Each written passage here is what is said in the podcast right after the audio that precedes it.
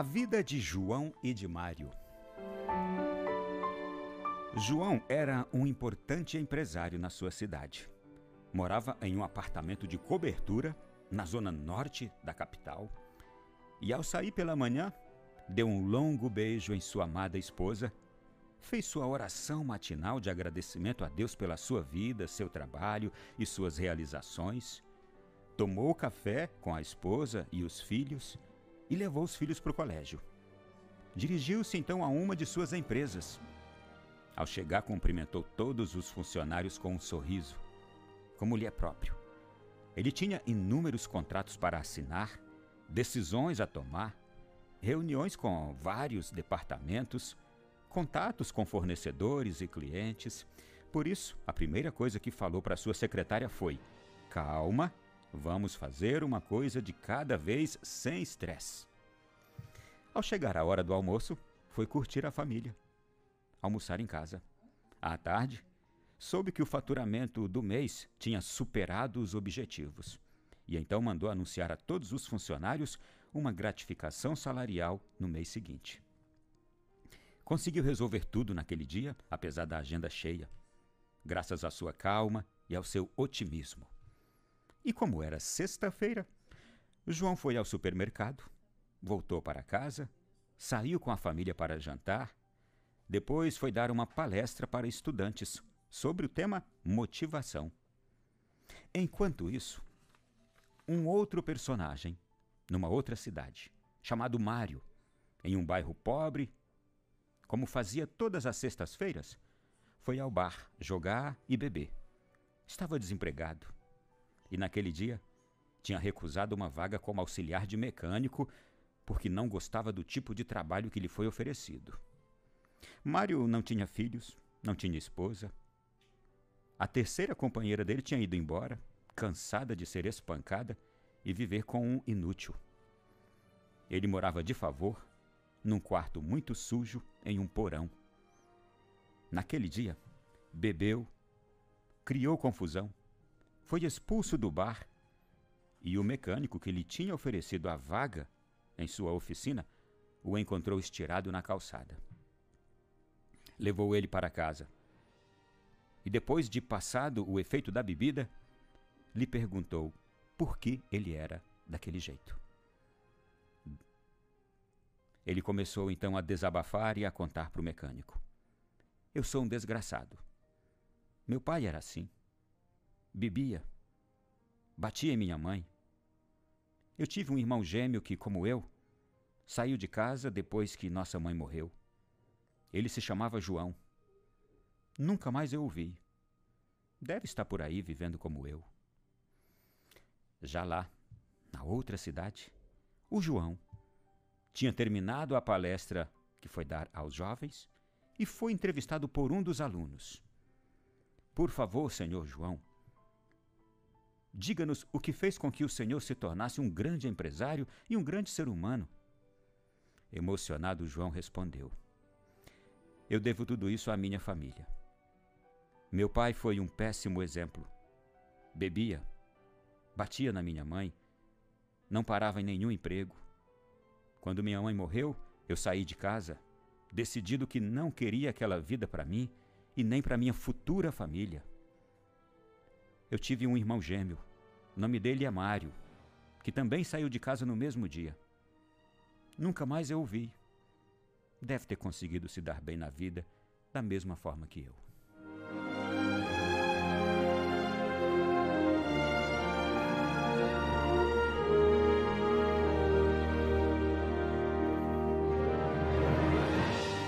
Meu irmão, minha irmã,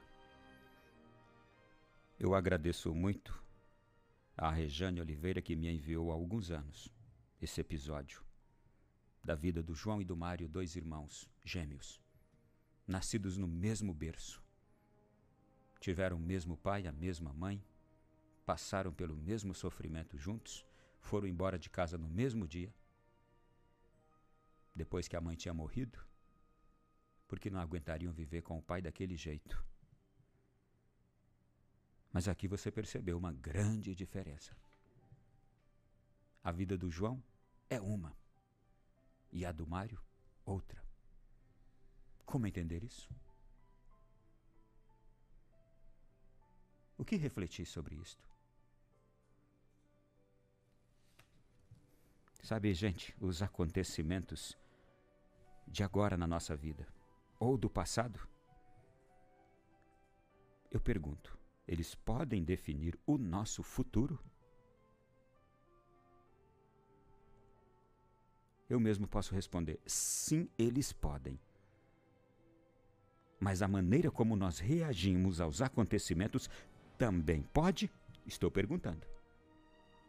Sim, a maneira como reagimos também pode mudar e definir o nosso futuro.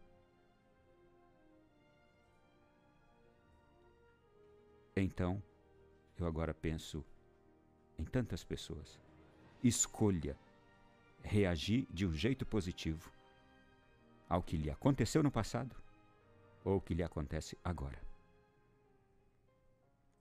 Qual foi a grande dor e o grande sofrimento vivido por esses irmãos gêmeos? Foi a perda da mãe,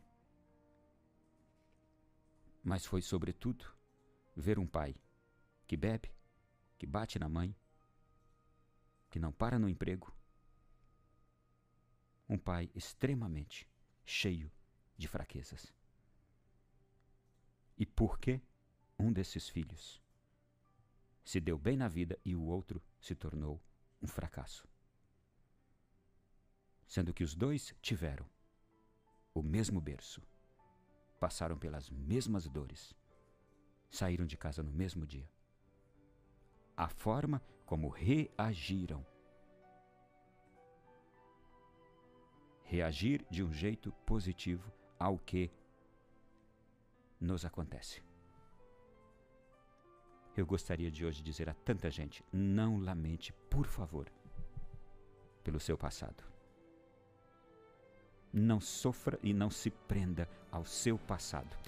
Se precisar uma, ir a uma igreja rezar e chorar, e chamar um padre para conversar, ou uma outra pessoa experiente, cheia de Deus, cheia de fé, cheia de um coração bom, para lhe ouvir, porque desabafar também é pôr para fora o entulho, o lixo, a dor,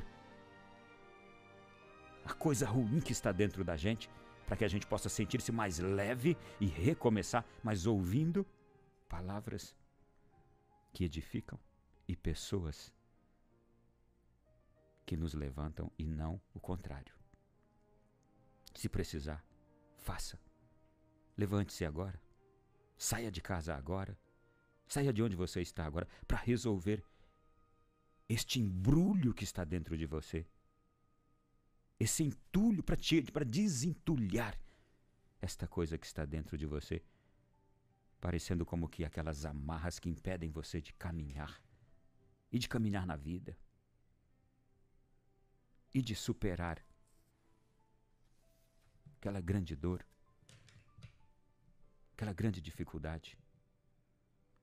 O que aconteceu já passou, ficou no passado. Existe agora um presente mas, sobretudo, existe um futuro, um presente e um futuro a serem vividos. Não fique preso no passado, sombrio, doloroso, mesmo que você tenha sido vítima de uma grande injustiça. Há traumas que eu sei aprisionam a gente. Há marcas que parecem não nos deixar caminhar, andar. Jogar para fora. Soltar aquele grito. Clamar a Deus e pedir libertação. É necessário. Se precisar, vá a uma igreja, chore e reze. E olhe para o céu e olhe para Jesus. Se precisar, questione a Jesus. Por que o Senhor permitiu? Por que eu? Você vai ouvir respostas dele. Talvez ele dizendo para você: Está me vendo nessa cruz? Por que eu? Por que eu também?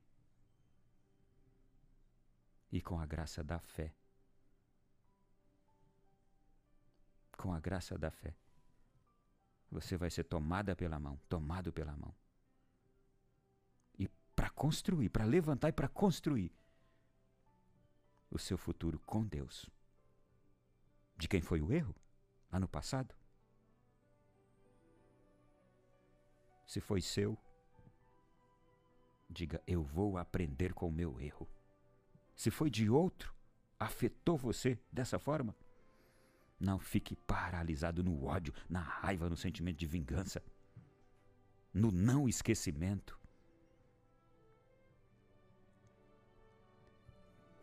Diga também: Eu perdoo.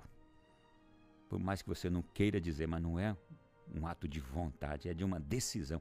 Eu perdoo aquela pessoa que você talvez usasse até palavras feias para falar dela. Porque fez um grande mal, uma grande injustiça com você. Eu perdoo. É um bem que você precisa se fazer, dizer eu perdoo e decidir-se por perdoar, para que isso não continue matando você. Sabe o que importa? É o que você vai fazer do seu futuro e da sua vida. E não dá para fazer nada se continuar preso na raiva, no desejo de vingança, paralisado. Eu quero lembrar que Jesus diz para aquele homem que estava paralisado, paralítico, naquela piscina de Siloé: Toma a tua maca, levanta e anda, vai.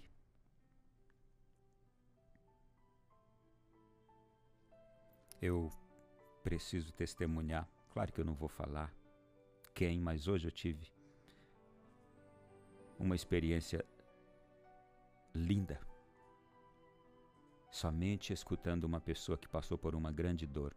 Se ela estiver escutando o rádio agora, fique tranquila que eu não vou falar quem, quem é você, não vou mesmo. Mas eu fiquei hoje encantado. Uma mulher que passou por uma experiência de estupro na adolescência e que ouviu do seu pai dizer: Filha, não aborte. Não cometa um erro maior do que esse que foi cometido com você. Nós vamos te ajudar. Ouvir isso de um pai e de uma mãe numa hora dessas? Não cometa um erro maior. E essa pessoa dizia que por mais que ela não conseguisse ter nenhum amor por aquela criança que estava dentro dela, mas ela levou a gravidez até o fim. E ela contando na hora que eu ouvi o choro, dentro de mim aconteceu alguma coisa que disse: É meu filho. E ela confessar. E aí, Ronaldo, eu criei com todo amor, com todo amor. Hoje é um grande filho, bem-sucedido, que eu amo muito, amo. Ela disse: é um amor que eu não sei explicar. Ela nunca conseguiu identificar o estuprador porque ele não se deixou ver. E ela disse que passou aprisionada nesse sentimento por muito tempo, até o dia que ela disse: Eu perdoo, eu perdoo, eu perdoo. E se libertou daquele sentimento. E muitas coisas lindas aconteceram de uma experiência de dor terrível de invasão de alma terrível que é um estupro.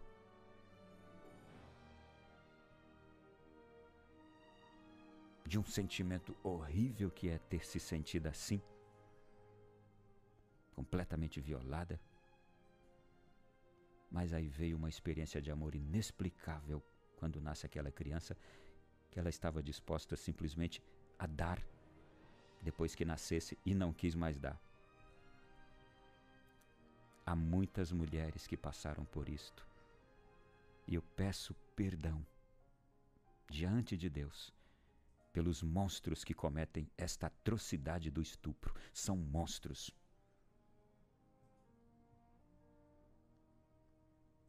Mas eu preciso dizer obrigado, Senhor, porque em meio a tanta dor, tanto sofrimento, tanta angústia que um homem não sabe explicar, Há mulheres que, pela fé, é só pela fé, porque não tem nenhum amor, nenhuma vontade, nenhum desejo de gerar aquela criança, mas por dar uma chance à, à palavra de Deus, não abortam, vão até o fim. E por causa disso, há uma porção de gente viva aí hoje, e pessoas boas, e homens bons, e mulheres boas que não foram abortados. Eu conheço padres que não foram abortados, vítimas de estupro, filhos de estupro. Eu conheço mulheres, filhas de estupro. E hoje eu conheci um homem. Porque a mãe me falou dele e me mostrou. Amado depois que nasceu. Porque antes ela disse eu não tinha a menor capacidade de amar, de desejar, de querer. De querer bem. Só depois que eu escutei o choro aconteceu alguma coisa dentro de mim. E hoje ela diz: graças a Deus eu não abortei. O meu filho, filho de um estupro. Há muitas histórias lindas por aí que sobreviveram ao trágico, ao monstruoso gesto do estupro. E só Deus é capaz de nos fazer viver uma experiência bela e amorosa, tempos depois, quando se passa por um sofrimento como este, quando se passa por uma experiência dessa natureza. Eu agradeço muito a esta pessoa que hoje me fez fortalecer mais ainda o pensamento e o entendimento sobre o que é dar uma chance à vida. Eu poderia até dizer uma coisa muito preciosa, que arrepia, quando eu escutei ela dizer que um dia o filho dela disse obrigada, obrigado, porque a senhora não desistiu da minha vida. Depois de adulto. Você imagina o que é isso? Isso é céu, que veio de uma experiência infernal. Só Deus consegue tirar disto um céu. Só Deus. E desculpe, e os monstros que provocam este tipo de dor em qualquer pessoa estupradores, assassinos, que promovem qualquer tipo de dor em qualquer ser humano, vão se ver diante do tribunal de Deus.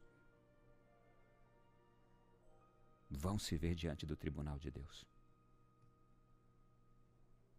Mas hoje eu quero louvar é a este mesmo Deus que consegue fazer brotar das trevas a luz da vida. Bendito seja o teu nome, meu Senhor e meu Deus. E por essa minha irmã, estou hoje extremamente agradecido pela coragem dela, uma adolescente que viveu tudo isso graças à ajuda dos pais.